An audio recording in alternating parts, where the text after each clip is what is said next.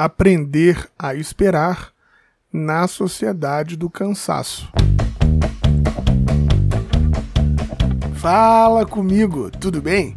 Eu sou o Felipe Gibran e esse é o Alto Poiese.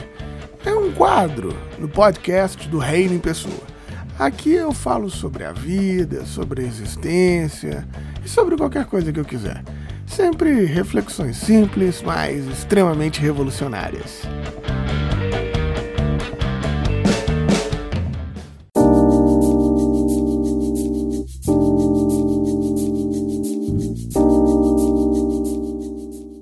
A vida são os deveres que nós trouxemos para fazer em casa. Quando se vê, já são seis horas. Quando se vê, já é sexta-feira. Quando se vê, já é Natal. Quando se vê, já terminou o ano. Quando se vê, perdemos o amor da nossa vida. Quando se vê, passaram-se 50 anos. Agora, é tarde demais para ser reprovado.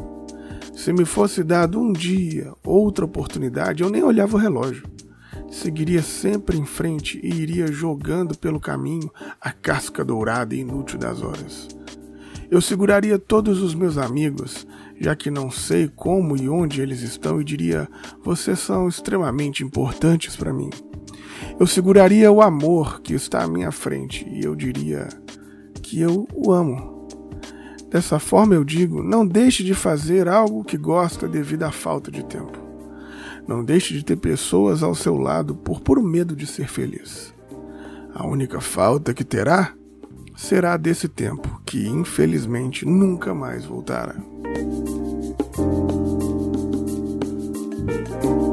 O Tempo, Mário Quintana.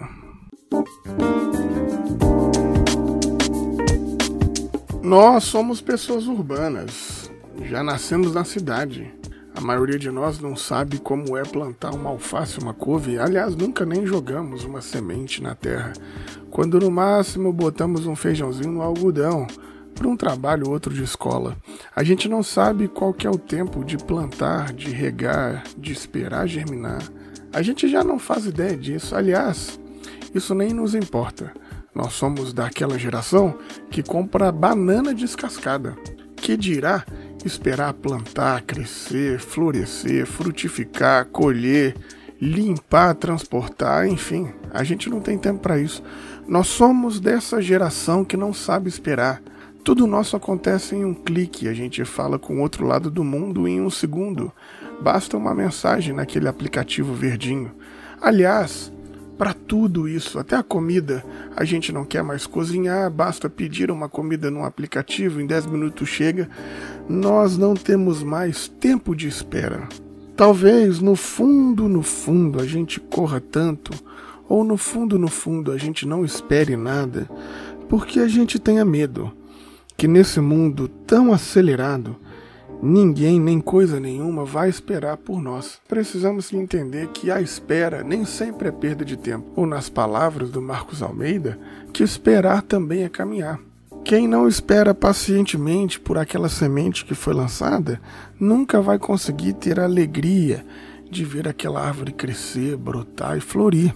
Nós estamos vivendo nessa época alucinante, onde nós estamos sempre insatisfeitos, perfeccionistas, querendo mais, vivendo tudo ao mesmo tempo extremamente intenso, mas sem refletir nada. Estamos sempre todos extenuados, cansados, mas no fundo, no fundo, a gente está sempre distante de tudo, porque tudo tem o seu tempo, porque tudo tem a sua espera. Para falar de tempo e de espera, Jesus usa a linguagem cotidiana quando estava com os seus discípulos, ele diz: Por que vocês estão tão ansiosos? Por que vocês não esperam por nada? Por que vocês correm tanto? Por que vocês fazem tanto? Vocês se preocupam tanto com o que comer, com o que vestir, com o que consumir. Vocês estão sempre preocupados em crescer. Mas ele diz: calma, aproveite o tempo, aproveite o agora. É tudo que você tem. Não se preocupe com o amanhã. Não esteja ansioso com essas coisas. O pão a cada dia Deus vai acrescentando. Tenha paciência, tenha espera pelo pão do amanhã. Não viva ansioso hoje, por aquele recurso que Deus vai colocar nas nossas mesas no amanhã. E ele diz: Olha, se vocês entendessem que nenhum de vocês conseguem acrescentar nenhum segundo sequer nessa vida de vocês, vocês entenderiam que tudo que você tem é o agora e que viver nessa correria, sem entender o tempo da espera, que viver nessa correria, sem entender esse momento do agora, é a maior forma de desperdiçar a vida. Se Deus trata com carinho as aves dos céus e os lírios dos campos, mesmo com todas as suas fragilidades, quanto mais afeição ele terá pelos discípulos do reino, que são aqueles que têm sede de justiça, fome e sede, estão tão ocupados em fome e sede de justiça que colocam as próprias preocupações de lado. Estão preocupados em cultivar, de fato, preocupações necessárias, que não é o com o que beber, com o que vestir, com o que comer, mas de como nós construímos um mundo de justiça, como nós construímos um mundo de dignidade para todas as pessoas. Se os passarinhos que não trabalham, Deus ainda das próprias mãos os alimentam, que dirá a nós? O Pai conhece bem a necessidade dos discípulos e cuida deles com extremo amor. Eu gosto de lembrar de uma história que meu amigo Ariovaldo Ramos me contou, e ele é bom de contar a história, que tinha dois passarinhos numa árvore olhando no horizonte para a cidade, distantes, vendo aquela correria, aquela fumaça, aquela barulheira, olhando tudo e a cidade no máximo da sua ansiedade de produzir, de crescer aquela coisa toda. E um passarinho diz: Por que os seres humanos correm tanto? Por que eles lutam tanto? Por que eles estão sempre correndo? Por que eles estão sempre com pressa?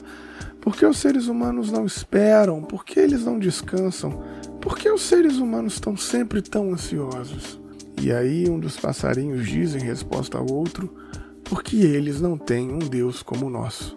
É preciso nos tranquilizar, entender que as nossas carências, que as nossas demandas não são tão mais importantes do que a nossa proposta de transformação do reino de Deus. E entender que enquanto nós estamos com sede, fome de justiça, empenhados, compromissados em sinalizar, em sermos sinais desse reino de Deus, todo o resto nos será acrescentado. Nós precisamos aprender a espera, precisamos aprender o descanso nessa sociedade do cansaço. Simples, mais revolucionário.